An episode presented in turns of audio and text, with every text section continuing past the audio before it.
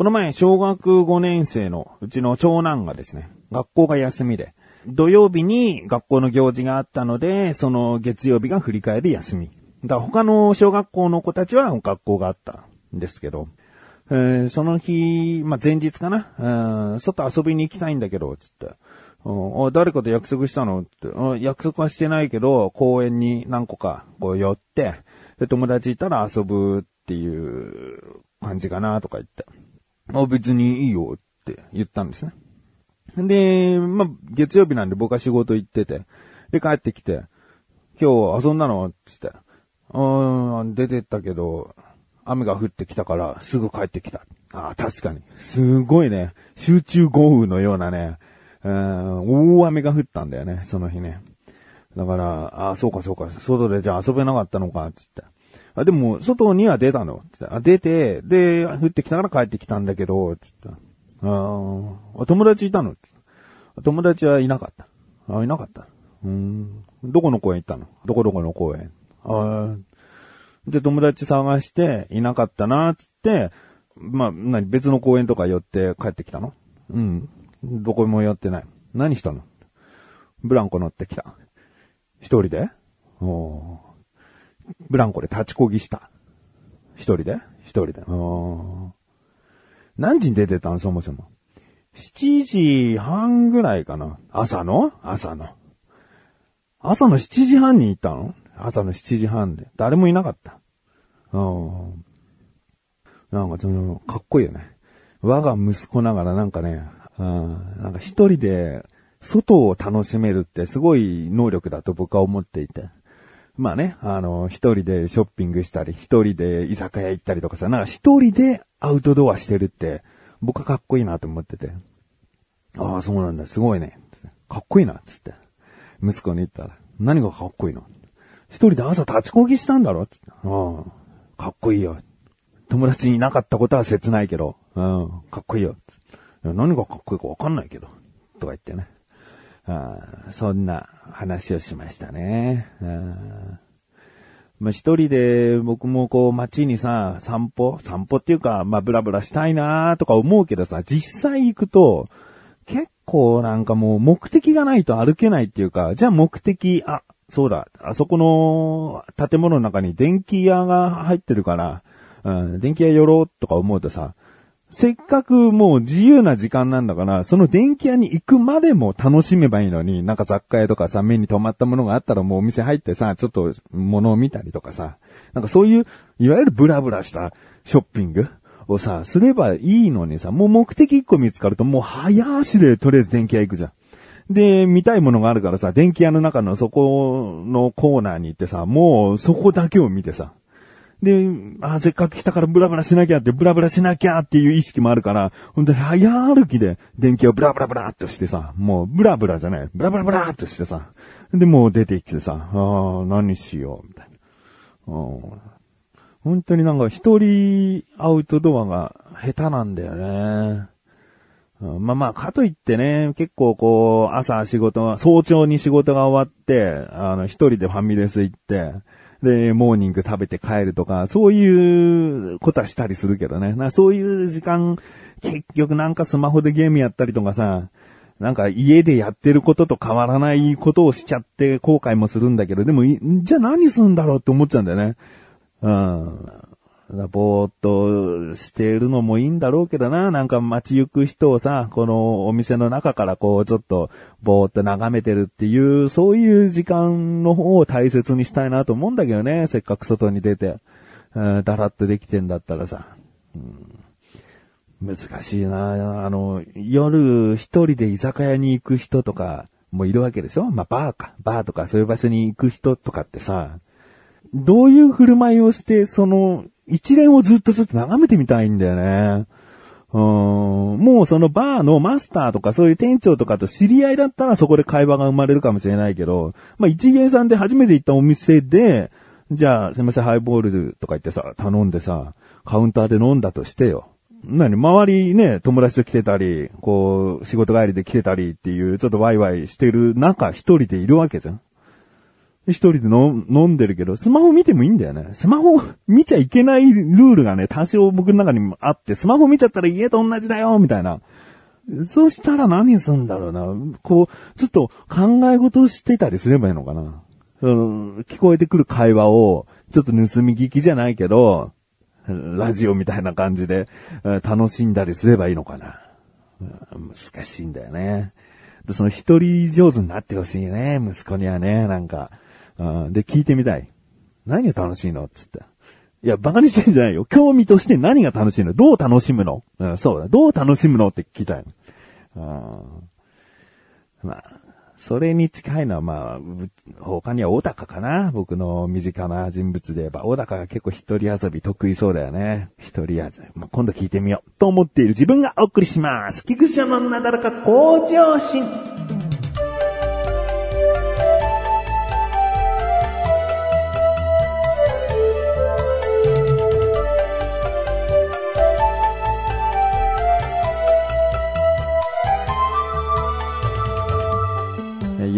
の話なんですけど、僕、もう1年前と比べたらさ、やっぱり体重が20キロ落ちてるから、服のサイズが、まあ、服の、服のブランドとか、そのメーカーにもよるんだけど、だいたい L か XL を買ってたんでね、去年までは。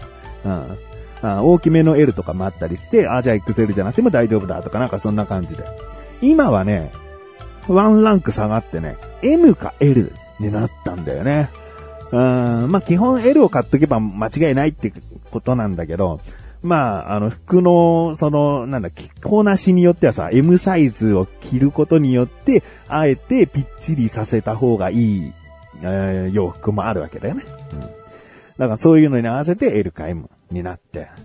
まあまあまあ、あのー洋服ってさ、僕の買い方って大体お店のそのモデルさんが着てるその写真を見て、あ、こういう風に着こなすんだな、まあ、それを丸々一式買うわけじゃないんだけど、あ、こういう風に着こなすんだな、こういう風に見えるんだなっていうのをすごい参考にするのね。で、もう、1年前とかのさ、20キロ多い時のさ、体型だとさ、それを真似して、ある程度こう、コーディネートしてみても、こう、シルエットが違うから、結局なんか違うんだよね。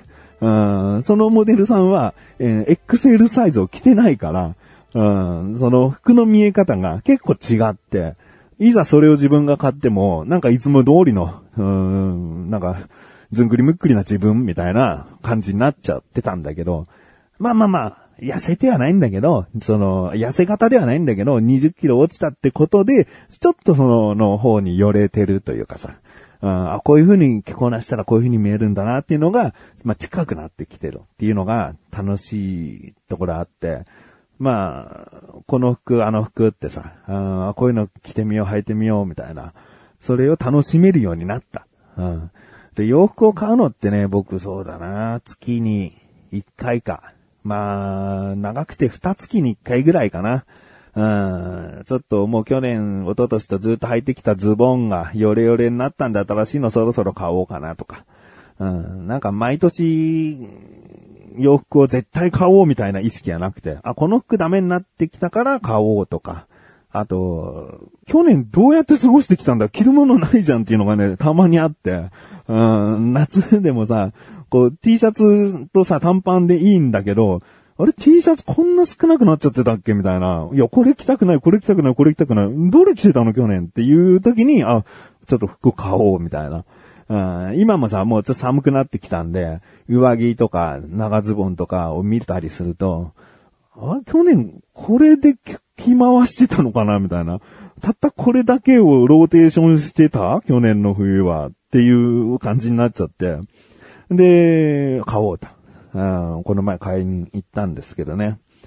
うんでも、僕が買いに行くのってもう安いブランドのところなんですよ。まあ、あのあああいうとこねってピンとくる方来てほしいんですけど、もちろんもうハイブランドじゃないです。もう本当に安いブランドのところね。うん。でもよくあれだよね、YouTuber とかさ、お金持ってる人、お金持ってる人っていう感じじゃないな、YouTuber のさ、ずっと若者たちってさ、お金が手に入るとさ、ブランドの服着たがるんだね。グッチとか、シャネルとか、そういうところの洋服を。まあ、お金が余ってって言い方あれだけど、うん、ブランドの服を着たがるんだな。うん、まあ、なんかキャラ作りのために着てる人とかもいるのかもしれないんだけど、僕は全然こう、もしね、お金が多く入っても、ああ、じゃあもう念願のグッチのトレーナーが欲しかったんだよとか、そういうのが一切ない、ないし、お店に行くだけ行ってみようっていう気持ちすらないんだよね。うん、もうよく行くお店のところで、もう悩まずに買おうみたいな。うん。あ、これとこれだと500円こっちの方が安いのか、うーん、とか悩まずに。もうこっちの方がいいやっていう。値段を見ないで買えるなーっていうぐらいかな。だから、まあ、おしゃれじゃないのかもしれないね。おしゃれじゃないな。うん、かなりないのかもしれないな、なんて格好つけちゃってさ。な、おしゃれじゃないんだよ、僕は。うん、そういうなんか、デザインとかにすげえこだわりを持って惹かれてとかいうのがないんだな。あ、違う。僕は今回話したいのはさ、その、今更、今更主題。えー、っとね、自分が気に入ったものを買ってるっていうのももちろんあるんだけどさ、あの、これ着るとちょっと年いっちゃってる感じしないとかさ、自分の中でこう当てがってみたりしてさ、思うわけ。この靴はなんか、高齢者の方が履いてるような靴じゃないかなとかさ、思うじゃん。それはまあ人それぞれの価値観だからいいじゃん。そう思うんだよね。でもさ、もう40、来年38だからさ、おじさんなんだよね。で、服をさ、選ぶとき、もうね、さ、1、2ヶ月に1回しか洋服を買いに行かないけど、じゃあ買うときは一生懸命こう自分の中で、選ぶんだよね。その時にさ、あの人手が止まってさ、もうおじさんだよと。うん、何をそう選ぶんだよと。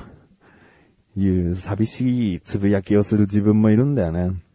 どんなにさ、なんか、お、いいコーディネートで、かっこいいね、みたいなものをさ、着てもさ、なんか、もうおじさんだしな、結婚してるしな、結婚しなきゃまた別だしさ、まあ、結婚してるからっておしゃれしても意味ないって思わないけど、思わないけど、あの、別に、おしゃれさんだねって言われてもしょうがないじゃん。うん。って、自分に思っちゃうからね。人がおしゃれしてるのにいちいちそう、鼻についてるわけじゃなくて、自分がそこまでしてるっていうことに対して、なんか、んって思ってるんだよね。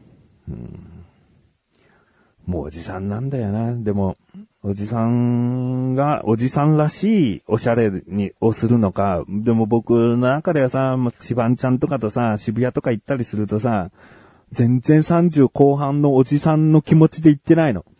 気持ちは20代前半ぐらいの気持ちで渋谷に乗り込んでんの。うーん。で、シバンちゃんがあんまりおじさん臭くないからさ、またさ、その全然老け込まないんだよね。二人、まあ、僕としてもさ、若い気持ちでいるんだけどさ。でも本当にその二人組を旗から見たら、おじさん二人がなんか笑顔で歩いてるとか、そういう感じなんだろうなとか思うとさ、たまにふと、この洋服選びが、なんか虚しく感じたりしたなっていうお話です。まあ、これも小高に相談しよう。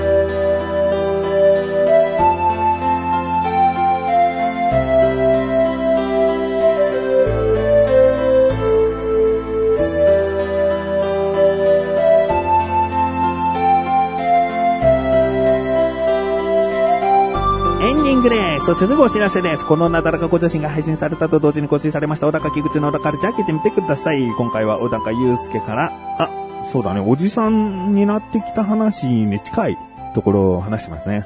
えー、あと僕が家の中でモニタリングされてるとして、モニタリングってあのテレビ番組のね、あのドッキリみたいな番組の、モニタリングされてるとしてっていう話から、どうだかと話しております。気になるという方はぜひ聞いてみてください。ということで、なだらか今年は毎週そういうこちです。それではまた次回お会いいたい、菊池勝利者メガネたまりでもありお疲れ様です。